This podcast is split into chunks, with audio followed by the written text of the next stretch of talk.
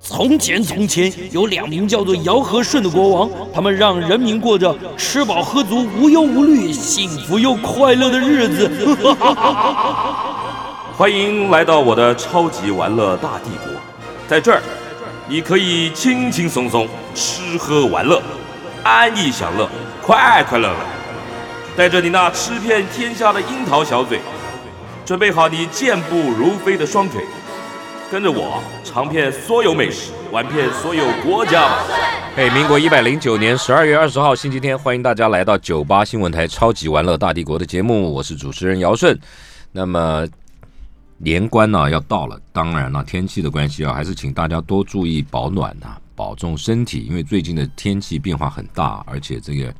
以北部地区来讲，时常的这个下雨啊，那天气又冷啊，所以请大家还是要注意。另外还有一个就是，出门啊，你还是要小心，因为大家可能在欢乐的氛围中，包括耶诞、跨年，大家可能出门的机会很高。但是提醒大家，国际的疫情啊，情势还是很严重，出门呢、你可能还是要遵守政府的防疫规定，然后呢，避免群聚，戴口罩，勤洗手，这样才能够保护自己的安全呢、那今年其实有一个很重要的事情，就是大家可能不知道，紫禁城六百周年了，六百周年的纪念。那其实，但是受到新冠肺炎疫情的影响啊，因为国门不开啊，我们出不去，外国人进不来，我们只好在国内啊自己旅游。除了这个以外啊，当然我们也可以透过节目去了解到很多海外的知名旅游景点的这个故事啊。今天我们就特别请到了李淳于老师来我们节目，他最近啊又出了一本新书，大清盛世在忙什么？大清盛世在忙什么？主要环绕在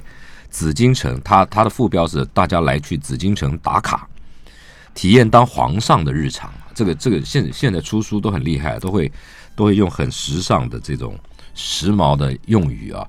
那当然，李老师他对于这个古文物啊、文化艺术啊都有研究，然后每一次开讲座啊，非常多的朋友啊去听。然后呢，而且他也有机会啊，去带这个带团出国，像去故宫啊，但今年受到疫情的影响啊，就没有办法去了。所以我们今天特地请林老师到我们节目来来聊什么？聊故宫的八卦。李老师在我们现场，老师好。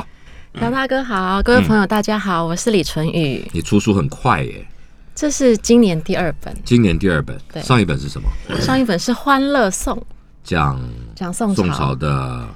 小老百姓的日常，那现在要这讲样讲皇家的日常，为什么你你你你的落差会那么大？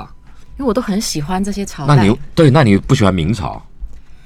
我后来发现喜欢明朝的人很多，对，可是我一直觉得明朝，我一直以为明朝就是大家都不喜欢，怎么就会？颠覆我的观点。怎么会？就是我一直想说，教科书都把明朝讲得很不好，我就以为大家都不喜欢。唐宋元明清，对，可后来发现喜欢明朝的人很多耶。唐朝呢？唐朝大家都很想穿越回去，对，大家都觉得可以吃很多嘛，这是这虽然不太正确，可是你你今天讲故 宫，故宫其实是到明明朝朝开始复对啊复旧的嘛，对，对啊开始修复的明朝嘛建，对对对不对？紫禁城是明朝的建筑，对啊，对啊，那你结果直接就跳到清朝因为明朝就想说，哎，皇帝都在后宫，然后也不太理朝政，啊也，不太做事，他其实是哦就是商业啊、市井百姓比较发达。后皇帝都在后宫对他只有两个皇帝，明成祖还有明太祖朱元璋啊，就没跟了，朱棣比较认真，后面的皇帝就觉得，嗯，好像不是在后面养动物啦，做嗯木工当木工啊，真的啊 就是不哪一个理人做朝木政。工啊？每个每个皇帝在后面都不知道干嘛，啊真的假就的不啊？太上朝，然后百姓就玩自己有他们的吃喝玩乐嘛。哎呦，我就觉得说明朝好像我本来以为可大家是都吃不喝喜玩乐欢大家都喜欢啊，那对你就告诉我们，因为你讲到后宫，我好想知道皇帝在后宫玩什么，他们养了很多动物，自己开个动物园打猎、打猎啊，嗯然后还有就是踢足球，玩啊，就是看那些抓猛兽抓在抓斗抓猫猫狗狗啊。嗯然后当然那个嘖后宫佳丽是确实是非常非常多的，这个你也没得炼丹啊，哎想长长生不啊，老。然后健康啊嗯等等的，后宫就搞这些。所以你下次来出一本明朝的嘛？我我后来也也好多人就是怎么不写明朝，我才发现原来喜欢明朝的人这么多，其实都是还是好奇我都误了，会啦其。实都是好奇了。大家想说明朝在干嘛这样？对啊因为我之前是讲说明朝是白银帝国嘛，哎，就是西门庆他们那嗯种商人阶级，大家都很有钱，嘿，很有钱就吃喝玩乐。嘿，可是我后来发现，怎么每次的讲座问大家喜欢什么朝代，明朝很多。没有人喜欢明朝。可哦是我后来、明讲座的时候问大家，对没人喜欢，大家都喜欢你没概念，大家都喜欢唐朝，对吗？对，然后可辉是煌盛世，随着时间拖拉的越来越长，出书之后上节目就发现，诶其实喜欢明朝的人还真不少哎、那原因在哪里？后来你你的你的大家就判断觉得就比较有在关注历史或是比较有兴趣的人会发现，嗯他们觉得啦，觉得明朝其实是一个很活泼的朝代，然后皇帝疯归疯，但是疯的很值得被研究。还是说这个受到了清朝宫廷剧的影响，大家就觉得，明朝不怎么样，这样或者说因为因为大家的呃剧本都围绕在清朝嘛，我比觉较得有多，可能。对不其实对？像清朝的戏剧，大家都演那个宫斗，就是我害你不能生，嗯我害你流产。因为那样才有冲突啊。，对，但是像这样的事情，清朝是不可能发生，只有在明朝才会。清朝不会发生。清朝不会发生啊？为什么？清朝是那个后妃一旦怀孕，嗯，就噌就把那个宫门就关起来了，然后太医啊、太监啊、宫女。所有的人员就全部住进这个宫殿里面去，照顾然后他。对，一直到她可能生完、坐完月子，这个宫门才打开。是啊、所以它哦，其实是很这是保护规定对啊，就是它是很，SOP， SOP，哎很保护皇家子嗣的安全，哎所以它不会像那个明朝就真的是哎，可是清朝也有斗啊。清朝那个真的是历史，呃，宫廷剧。可是清朝也有演这斗啊，那个那个皇阿玛啊、太子啊什么什么，不是，然样才好后看，可是什么不会，杀，不会害人家不能生小孩啊。然后到匾额里面去拿这个拿你拿说那个啊对那啊个，传位诏书，对啊你说雍正那个吗？对啊，那个真的，那也是斗那个啊。是戏剧了，野史嘛。那你你研究没有这回事儿？雍正其实真的没有必要去篡位啊、夺位啊这些事情，因为康熙把他那个他的孙子就是雍乾隆嘛，嗯，还很小就带在身边，教他念书啊，嗯教他打猎。那换句话说，就是看准了我儿子当皇帝，我孙子当皇帝，那就是江山代代有人嘛，就是一代一代要往下培养嘛。那当然就是原则上雍正是一定会是皇帝啦。可是他孩子那么多，你说那个皇帝哪一个皇帝孩子不康多哦诶？可是康熙几个儿子哦，斗来斗去的，有些就太笨，像那个原本的太子嗯太得意了，嗯得意之后被废。然嗯，后嘛，其他在争太子位的人呢，对，有些就争到后来惹那个康熙生气，嗯贬的就是把把他给丢得罢远远对，就流放了，呃嗯就把他丢很远啊，嗯或者就不让你当官了，把他幽禁，各式各样的。嗯，到最后其实真的，所以大家在争说到底是皇十四子还是皇四子，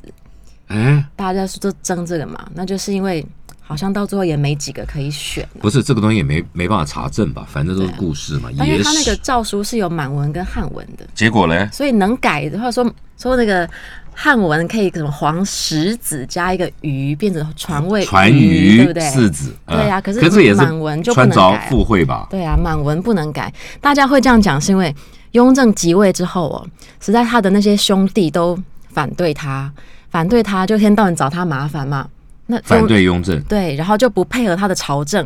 可是康熙有教雍正，绝对不可以对他的手足任何的残杀都不有可以有交代有交代。然后雍正不得已只好流放，或者就真的就是把你幽禁幽禁关起来。那流放的人就是边走边骂呀、嗯，这个名声一坏就坏了千里，所以大家都说雍正篡位呀、夺嫡呀、弑父啊，嗯对兄弟不好啊，那东怎么会弑父呢？有大家吗都？没就有是吗？就是传说嘛。好就，说他杀了康熙，就是各式各样都你有看。观众和听众朋友，你看老师八卦讲故事八卦多了 哈，而且他讲的都是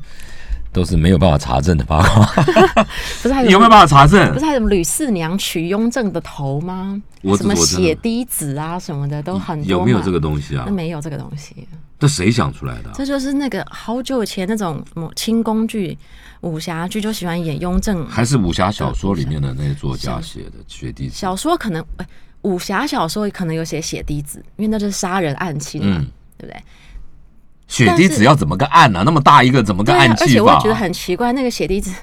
这飞出去也飞不了多远呐、对啊他取人家人头嘛，对啊他也飞不了多远啊，他怎么弄那的就赶快啊？ 跑啊，对啊，就是这都是这个查不少数啊到了，对不对？像你们在做历史研没究，有这没个有是看到查不到的了。好像现在当然要硬要制作是可以，现在科技比较进步嘛，嗯可以尽量还原那个样子，就是一个螺旋上面有不是那个，那刀那啊没有这个东西，你怎但么是还原啊？想象，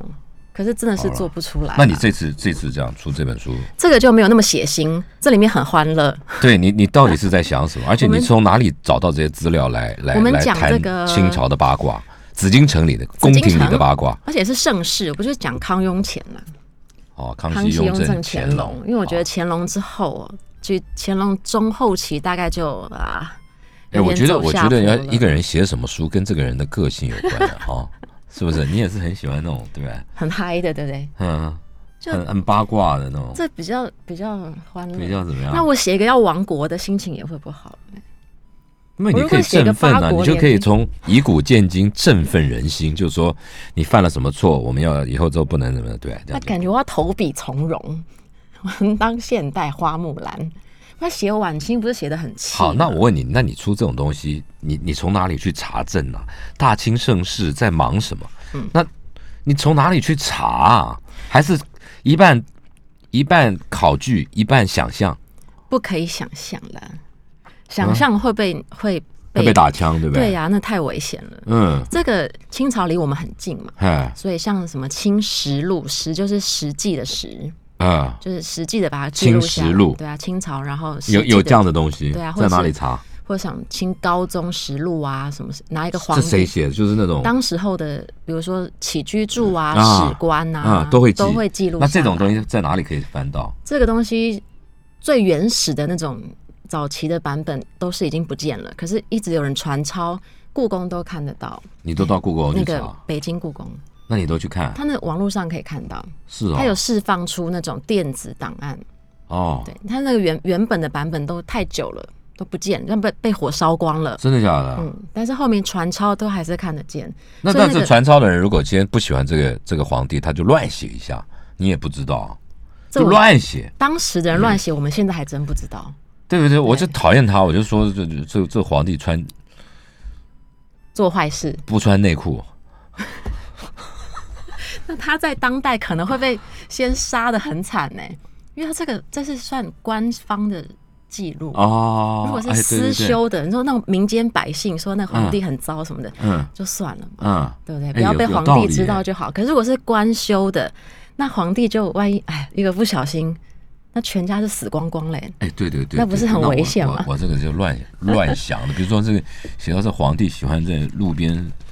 对不对？随随地那个就对不对？那糟糕那对，就完蛋啦。啊！这个这些其实都是各式各样的，比如说有什么清宫里面皇帝吃什么，啊就有膳食底部档，就是他们吃什么喝什么就写下来。那然后你又看不懂，哎、其实那个是非常非常白话耶，什么酸菜白肉锅一品，真的假真的的，啊比如？说这样，有没有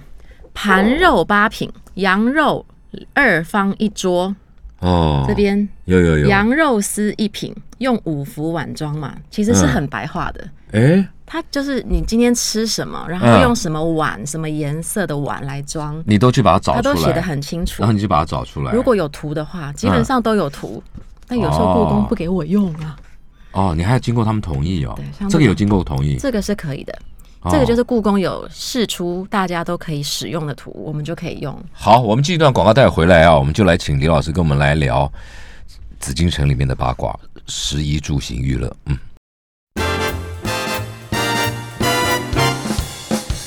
来，我们继续跟这个文史工作者，同时也在学校大学教书的这个李春玉老师啊，聊紫禁城里面的故事。皇帝平常皇帝的日常都在做什么？他花了很多的时间呢、啊去研究的这种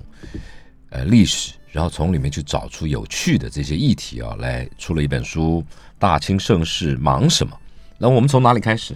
我们从吃喝玩乐就从过年开始吧。好，快要过年了，对，确实倒嗯快数要计过时年，了。呃，两过个月年不的到。话，嗯我们看这个图吧。好，过年的时候呢，这是什么？这是一个酒杯？杯不子，对，啊没错，酒杯它嘛，是酒对不对杯。啊，它哇叫哦，金瓯永固杯。金这个瓯，对就金欧商啊，不，现在不叫金欧商职了，就金欧，对，就海鸥的永欧固，对，它上面永固。永固就江山永固的意思那。为什么叫金欧？它的那个是取它的一个谐音，嗯，对，它这个“欧”其实是瓦的意思，瓦它的一个造型。哦，然后 OK 它上面是非这是常瓦杯啊，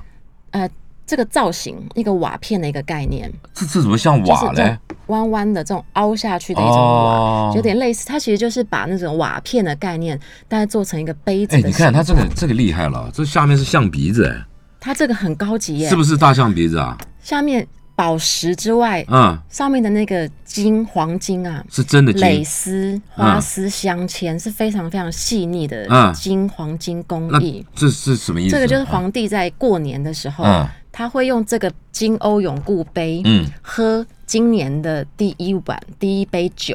啊，就象征一个过年嘛，大家他们喝一他个们酒他的们一个有仪式。哦他们皇皇应该有国家造酒厂吧？清朝很多东西基本都上是国家级的对不外放到民间，对不对？嗯做锅碗瓢盆有国家做嘛，官窑啊，哦对对对国家的造办处啊，对的，造办处这个杯子应该有专门的。对对对，对不对？这个不太会流流到民间去制造。那现在这个杯子在哪里？现在这个杯子，台啊、北京故宫一定有。嗯，那我们这边的话，就是不是真的，不是，不是它真的它杯只有子这应该理论上讲只有一个吧？不止了，这不个止啊嗯，不，止，它不是一代传一因为代它，这个过年的时候都可以，每一年都就可以有一个新的群臣一起举杯呃，皇帝，就皇只有帝一群个，只有皇帝一个对。皇帝。哦，OK，那群臣用的杯子是看他的官官级位大小对到哪里，好那皇帝就是用这个，一定要金有一瓯个这个永杯固，就是这个一年江用一山永次一年用一次，哦。明年可能用新的，上面的宝石就镶嵌的不同的种类啊。哎呦，好，对，这是很很费功夫啦，因为上面的那个黄金工艺是很精细的。好，再金来。瓯永固杯，嗯，金瓯永固杯，简称金钩 杯，没有了。好应景 哦。啊，对，嗯，然后我们讲一个，这个是这什么玩意中儿？秋节的时候要吃这个月饼，然后这是月等等等，你月饼黄你模你子你过年还没讲完我嘛要？过讲一个为什么这么妙，你知道吗？因啊为，这个这个这是月月饼的模子，啊月饼的模子，压月饼的，对，这月饼啊，做完之后，嗯月饼中秋是农历八月十五嘛，啊，不然呢？但是这个月饼他们会留下最大的一个月饼，一路留留留留留留到什么时候呢？过年的时候还要吃， 那那大概放半年左右的那月这饼。。那个那个年代的防腐剂就已经这么强大了 他们啊据说是用陈年猪油去做的，啊但这到底能不能够达到这么好的保存效果，实在是很令人纳闷。但不会啦，我觉得 OK 啊耶。陈年猪油，他们不，就是说我觉得不是猪油不行，他们说埋在地底下那个瓮里面，用很好的猪油做的。猪油还要陈年啊，他们说用陈年的，因为因为很甜的东西、很咸的东西就可以可摆以放比很较，久，对。对不对？但他们这要放到过年，所以这个嗯放八月十五放到过年大概半年左右啊。 OK 啦，我家冰箱还有两年前的嘞， 还有粽子， 还有月饼，还有两萝卜年糕， 你怎么样？ 这你是嗯要不要试一下？这很，我们这个叫做 age 我们这很有时代感的东西。 a 对不对 age 哦，所以这个好，这对个啊哎是看月这，个就月饼放到但过是年上面有吃过，上面有，上面这这里面是什么？嫦娥奔嫦月娥，还有月兔在捣药啊，啊，吴刚伐桂啊，对哦其，实就是中秋的一个概念，刚好跟过年可以连在一起，就放在一起讲了。好了，那他们过年吃什么？皇帝过年吃什么？饺子，吃不是饺我啊子，，我不是皇帝，我也吃啊，而且我对八方云集随时可以吃嘛，你还有要那个温州大馄饨什么他们都有跟我嘛们，其实没有那么大差别嘛。没有嘛？嗯，就还是吃饺子。可是哦，啊我觉得皇帝过年不像我们在电视上看到的啊，一大群人啊，然后嗯几百个人，满没有吗汉全席是没有。皇帝过年是一个人吃年夜饭，你很对不可对啊？怜不呢不团圆的啊，他一个人吃，他会有家宴，也会有国宴，可那就是皇帝不是到了除夕夜当天呢嗯他，就是当晚当天晚上，皇帝整个晚上，我书里面有写，他整个晚上一直到初一一直在拜拜，就祭祀，祭这个神明，祭祖先，祭这个神明，祭祖先，一直在祭祀，每一个时辰都要不停的在祭祀，然后时间到了就去，可能要拜一下，如果太后还在，嗯跟太后行个礼，嗯然后群臣来了，跟群臣在大家。这个群臣要向皇帝行礼嘛，嗯行完礼之后可能就喝个酒啊，嗯吃个什么，他又要再去祭祀，嗯那这时候有国宴有家宴，嗯那臣子后妃什么来了，嗯吃个什么东西，他又要去祭祀。这皇帝的一整个过年，像嗯一我们整天在忙啊一的整天都在赶通告，他一整天都在祭祀拜拜，啊，就一整天很忙，我觉得很辛苦。不是，那你说除夕夜当晚他一个人吃他饭，是一个人吃你年你夜你饭的这这有记载啊？对他就是一个人吃，然后坐在哪里吃啊？他他的那个睡觉的地方，就一个可可怜的不一是，个那他为什么不全家搞？全、哎就他们的习俗嘛，是哪是习俗？他们不是有那御膳房，就是什么什么满汉感觉好像全满席？汉全席对，结果不是哦。。其实吃饭的话，他们是分满席跟嗯汉席，啊啊所以是分开来的，啊啊！不是合在一起，所以嗯不是满汉全席，嗯只有满席跟汉席。嗯，那就请客吃饭的时候呢，我们家宴国宴就分满席跟汉席。就看看请的人是谁。，对啊，可是年夜饭这件事情，就是我觉得皇帝是很可怜，嗯，他就是一个人吃，然后一个太监陪他，因为很晚了嘛。他那一天已经搞一堆忙完了，忙完不了，他那其实他已经祭祀吃啊过，拜拜他下午傍晚四五点可能已经嗯跟家宴国宴，对对对，臣子那也算啦，很累了那也算觉得啦他。到晚上应该也不想动了吧？你现在讲的是除夕大半夜，他吃宵夜的时候一个人啦，那个在我们现在来讲，可能七八点、八九点，对他们来讲很晚了啦。他们七他的七八点了嗯，他们的那个算算最后的那一天的一最后最后的一一个顿正餐的最嗯后一哦，次可是对他来讲，一个人我觉得是宵夜了啦。一个人吃就几可个是他菜啊家宴都已经吃过了，国宴也吃家过宴啊，我了，觉得他也家宴就是哦，我请大家喝一杯酒，大家喝一杯酒，那嗯，皇帝吃一口菜，大家吃一口菜，你看这个吃的多、多阿杂，很拘束，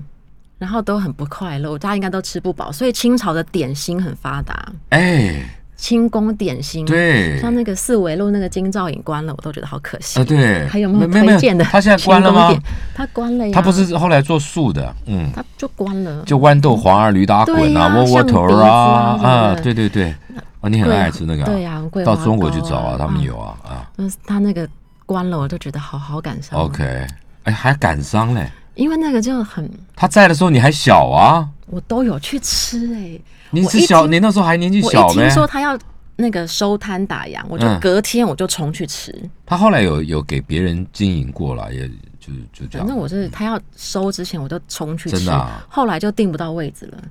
还好我冲得快，好。这个是清朝过年，这个李老师说皇上都在祭祀。都在祭祀，然后赶真的通告真的吃年夜饭的时候，大大半夜除夕夜都一个人在吃饭，很可怜、哎，好惨。哎，好，再来，这是什我们么？来看皇帝，大家想象中皇帝的衣服，哎，怎么还有红的、蓝电视的？剧上面比较常看到就是黄色那一套嘛金黄色嘛对不对哎感觉是帝王的颜色。哎，黄色是帝王但基色本上呢，像这种叫做朝服，朝哦服，就是正上式朝场合，对，正式场合，嗯，像祭祀祖先啊、天地日月的时候穿的，所以颜色不同。都不一样。黄色呢，呃，黄色就是一般的最常看见的，哦它是祭祀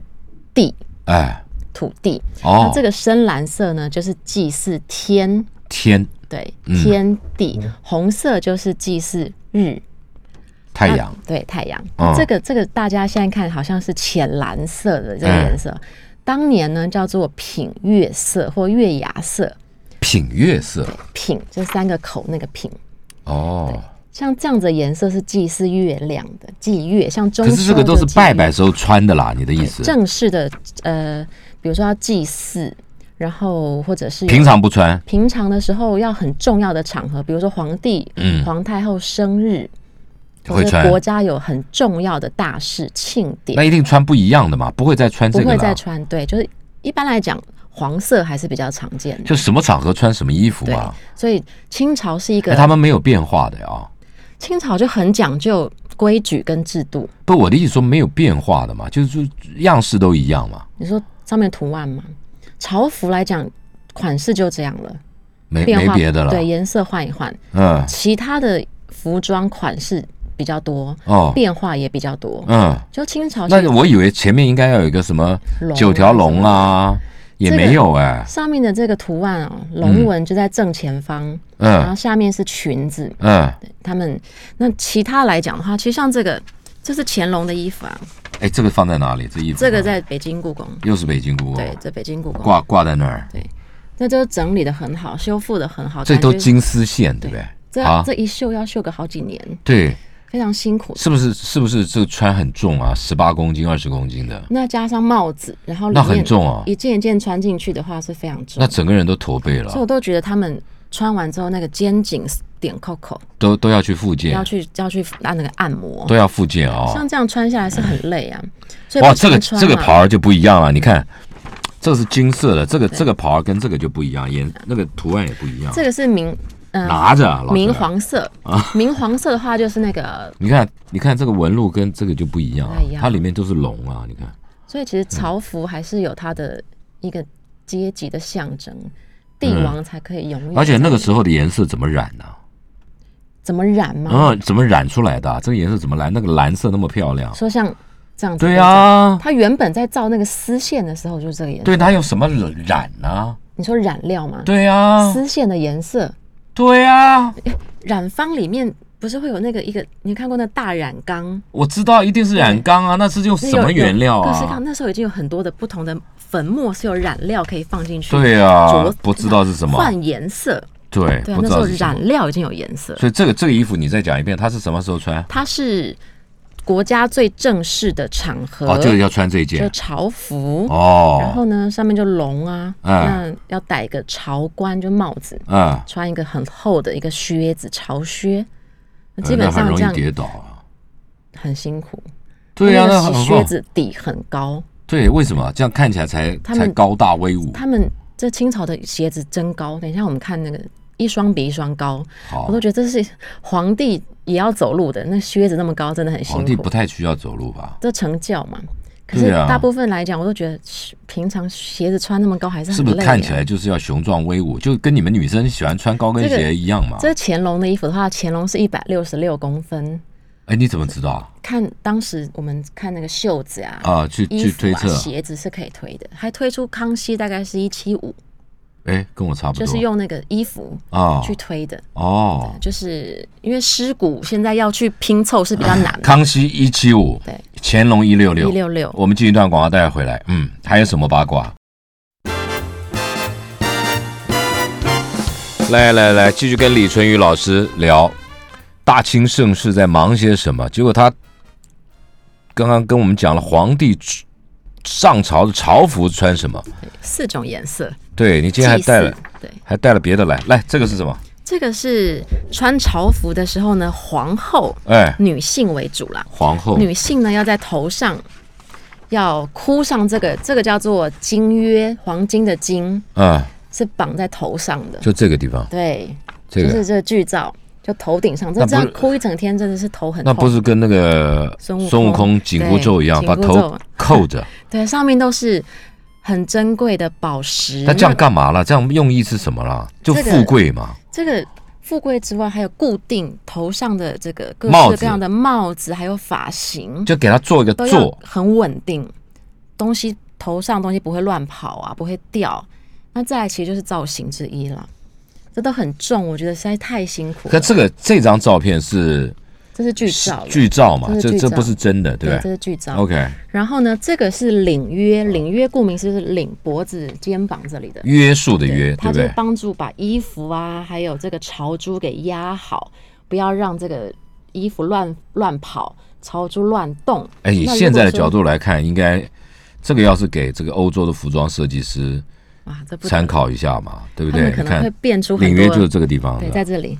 哦这，个是领约，嗯，然后它可以把那个朝珠给压好，就不会乱动。其实那朝珠本身就有重量，就不太会动了，所以它其实都是特殊场合的时候大家穿戴这些，就象征着当时候的一个阶级身份。哦，一般人不会这样弄嘛，就对做事也不方便。特殊场合啦，这很重。是什么场合？参加 party，皇帝生日，皇后哎鸡鸡尾酒会。 皇太后生日，啊国家什么？那皇太后她穿成这个样，皇太后那皇太后还重穿的一定比她还重啊？皇太后如果哎皇太后反而她不用那么辛苦了，为什么？她年她已经是最最德高望重嗯那一个，她反而可以轻松一点。是吗嗯，他反而不用那么累啊呀、 ？OK，对好，那如果这是剧照嘛，嗯如果我们要看最靠近真正我们的， 这个是溥仪的皇后，已经亡末国哎代了。皇后， 这是婉容，那这嗯当然是把它放上彩色啦，本来是黑白的。她最后怎么样？她的这个下场下场，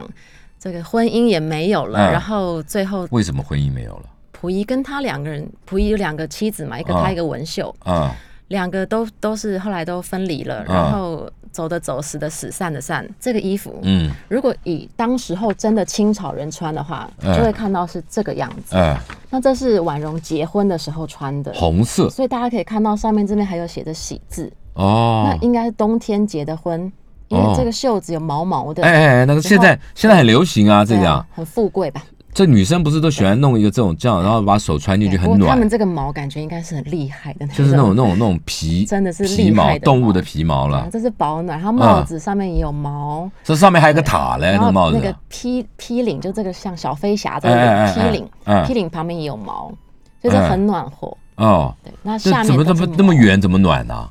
它离身体那么远，暖暖什么啊？这个呀，啊这，个就造型了啦。但是像这上面这是毛帽子，帽子是毛毛对，还有那个手这边，哎那就很暖了，袖套对，很暖和的。是吧？那因为他们也没有手套这种东西嘛，顶多拿一个手炉。可是他要结婚啊，他也不能拿这些东西。这是这时候几岁？这时候他结婚到有这张照片，大概十七、十七、十八、嗯十七岁就做皇皇后很很嘞，年轻，啊他很年、很小就结，他们都十二三岁就结婚啦。真的假的？像乾隆的皇后那个哎富察氏，哎，十十四岁还是十五岁啊就嫁给他了就结婚，对啊，就开始享受荣华富贵了。就感觉好像也是，但是好像他们都很早死， 为什么？哎，你这个有没有研究？你既然研究八卦的，你有没有研究？为什嗯我么？都想，说，不是你既然研究，你就讲一下我为都什么想说嘛？他们是不是那为真什真么的？是娇生惯养，真的是弱不禁风，因为都保护的很好。啊，我的想象就没是他们没没被抵保抗护得力很好，对呀、然后好没有像免疫力，好像你一生病，可能就就很很容易就很严重，那会不会这样 就倒了就？倒了这样。不是，那到底什么原因嘛？可是你还说是你为有什么不研究嘞？研究为什么很早死？嗯，像我们刚刚讲那个富察皇后，嗯历史上是说她连续丧子，儿子都过世了，她很伤心，嗯悲伤啊然后悲伤，然后情绪很差，然后就越来越伤心，然后身体消就沉哦对啊，身体就越来越不好。可是历史上还是有那个活得很长寿的妃子啊，不管有没有生，妃子那么多，对不对？对啊，没这法嘞，哎，我觉得你很喜欢研究衣服，哎，因为衣服是大都家是最衣感兴服趣啊。的。那啊，这尽量嘞，这个就是平常我们看比较常看见清宫剧当中大家穿的吉服，吉服是吉利的吉，嗯，它就是比较常看见的，仅次于朝服啦。哦，它也是正式场合，但就一般的，喝没有了，到那么隆重。喝了，哎，这嘞慈安太后，是干嘛的？慈安太后就穿着我刚刚拿这个吉服，嗯，然后戴着一个垫子，头上这个，哦，一个垫子嗯嗯嗯那这是当时候确实她的画像就是这样画，嗯，就把她当时的那个衣服啦、发型啦、长相都给画出来了。然哦后，这耳当朵时当时的对，当时的一个宫廷画画师像帮他没错画的，把它哦画，下来，这呃，而哦且是一个耳朵要钻三个耳洞嘛。哎，真的耶，对啊，那个时候就那么三个耳 fashion 哦就，是三个。所以啊刚入关的时候，不是，还有一个，我就好奇，每一张每一张照片里面，他们都只戴珍珠项链的，这个就以他们的身份的话，他们就东珠，嗯，或者是像刚刚那个皇后的话，就是珊瑚、东哦，珠。都磨成圆的，，对，哎，那个天然的大小可能就想办法挑，尽量一致嘛。哦，但是基本上就你看东珠每一个都是每一个都是珠子，对啊，但是就材没质别的啊，材质不一样，有时候是珊瑚啦，有时候东珠，有时候是猫眼石啊、青金石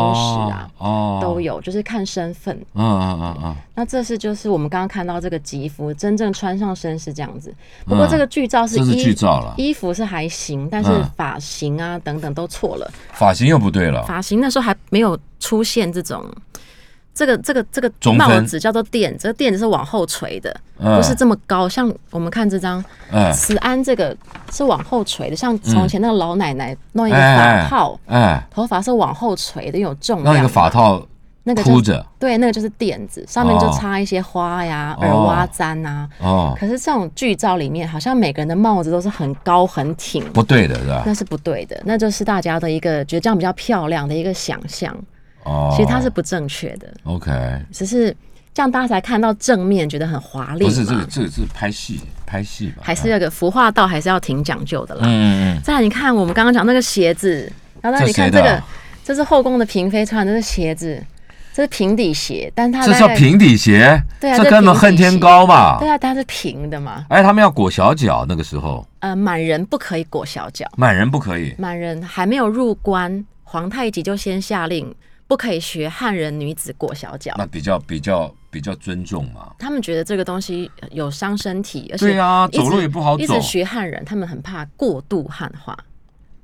然后入关之后呢，啊，就一直下令不准裹小脚，就不要因为很多满人女子觉得，哎，汉人那样走路看起来好像很纤细啊，摇曳身姿这很漂很亮。伤嘛。对啊，他们就不知道那个有多痛嘛，就一直下令不可以裹小脚，哎，啊就一直下令到哎，我有一乾个阿隆都嬷还是在裹小脚的我太姥姥也裹，啊，她裹小脚，然后那个那个就整个都是哎，凹变起来形的，嘛，就从小对扎嘛就。是骨头也断掉嘛，然后那个肉也烂了，骨头不是断掉了嘛，骨头断掉还变形，对，就是变形嘛，对就然后让你变形嘛。那是我我外婆的妈妈嘛，啊，然后我妈妈那时候看到她洗那个她的脚啊，呃，裹脚布就是那个肉要这样，脚趾要这样掀起来，然后洗里头的那个肉，哎呀，然后我外婆也有裹，但是裹了又时时代嘛，裹了又放，啊，但是还是已经变形，变，形了，因为已经其实就还是就压就过了受伤了对嘛那，骨头那么小，已经压过，啊从小就要绑。绑了。对，在秋冬的时候开始裹，夏天裹太热怕发炎哎嘛。，然后再穿上这种鞋对，满人就不裹，嗯他们就穿这种鞋子，哦，哎呀，这真的很高不，，这已经是踩高跷所以了。他们不太走路，由此可知啊。啊，或者是一定要有人搀扶啦，不然的话，你说穿这个鞋子怎哎么人家走现在路？现代医学讲日行万步，他根本没办法嘛，否则就是成轿，有轿子嘛。紫禁他城只是这么为了大，要为了一个端庄好看吧，而且这很而且是汉人呢、啊，没有，这是满人的鞋子。我知道，我说是汉人规定要裹脚，汉人有身份地位的，或者是家里面条件比较好的，一定要裹，不然就嫁不出去或嫁不这好。还吃苦嘞。那啊如果是一般的，像我们家如果是种田的，我嗯当然不用裹啊呀，不然我怎么种田？这对啊，所以其实还是要有身份裹地裹位脚的。是看阶级啦，是哦，裹了嫁的好，好，我们再进一段广告，待会儿回来。嗯，来，我们继续跟李淳于老师啊聊清宫啊，皇上都在做什么？清紫禁城大清盛世在忙什么？刚刚花了一点时间聊了一下这个皇帝的朝服啊，还有他们的服饰，女性的服饰，讲一点八卦吧。八卦，咱们讲公主和亲如何？好啊，好啊，和亲啊，和亲嗯，来，这个是什这么？宗室女子基本上都是和亲是很重要的目标啦。这跟谁跟谁呀、其实这个是清清剧嘛？这个里面是主要给大家看这个台词。嗯，一般来讲，公主要出嫁了才会有封号，封号嗯就是一个正式嫁了以后才有，对正式的名字取取取一个正式名字，啊准备出嫁、谁娶？皇帝。皇帝对，那如果哦太后还在，皇、啊太后也可以有这个权利娶。啊，但是乾隆是很疼他的一个女儿，嗯，他有几个女儿？他好多都死掉不知了道，好多都死不知掉道有了，几个对，死掉了好多。嗯呃，和敬公主是他最最疼爱的一个，他的三女儿。嗯，哎北京他的和敬公主府在这里，还有一个为他对盖一个房子在张自忠路七号。啊，我还接下来是一个旅馆，一个宾馆的嗯和敬公主府，替她在北京盖了一个公主府。哎她有一个公主叫何家，何家公主也她的公主府当然也在北京啦。哎，那何孝公主是很有名，她嫁给和珅的儿子。哎呦，风声坏英人德，呢？对她嫁给他，嘉庆很生气啊，啊，觉得怎么可以把公主嫁给这个贪官的儿子，那他很生气，他不高兴，但没办法，爸爸的决定啊，对啊，那怎么办？还是还是得还得嫁呀。好 OK，那个时候结婚是这样，公主在刚入关的时候，嗯像顺治什么的，啊他们就把公主可能会嫁给，一般来讲公主是不可以嫁给汉人的，嗯满汉要分开嗯嘛。嗯嗯，他们那时候还是嫁给汉人，可是那目的就是要笼络，因为那时候吴三桂啊、嗯嗯三藩呐、他们的势力还是很强大，嗯嗯嗯所以要笼络这些汉臣，就把公主还是嫁给他们。嗯，那后来呢，就还是嫁到比如说蒙古，嫁蒙古，或是嫁给重要的宗室的嫁到蒙古去，满蒙联姻是他们一直以来的政策，互相嫁娶。哦清朝皇帝又娶很多蒙古的女子，嗯，然后很多的基本上清朝公主都嫁到蒙古去的，是是啊非常非常多，为什么？而且嫁他过去怕他们打过来，就是为了要巩固两边的和平，嗯都是亲家了嘛，嗯尽量不打架。嗯有的时候还是打呀，嗯这个公主就很可怜了，嗯夹在中间。没有，他要出来瞧啊，桥通常都很没用惨，嗯，都没有什么用。讲话没人听这两边，一个一边是爸爸，一边是丈夫，搞不好还有儿子女儿，就很、啊很，OK，很难为嘛。嗯对啊，那些公主基本上嫁了之后就回不来。嗯，如果他们还是回不，来啊，只是什么王每爷的，每年过年回来省亲一下，没办法哎、不行啊，出去之后第一次回家是十年后，那万一还活不到十年，哎规定。十年后嘛嗯，规定啊，那如果是什么王爷的女儿，还是你只是一般的很宗室的女儿，就根本就就不别能别回来了，就葬死在那里，就葬在那里。所以蒙从古嗯此就就就出去了，对，啊所以蒙古那边有很多的他们的陵寝，他们的墓都在公蒙古主陵对寝，公主的陵寝，真的，他们还是会给他厚葬看被不被重视。 ，OK，公主现在有很多的公主的墓都在蒙古，啊可以看到很多，啊对啊，所以反而是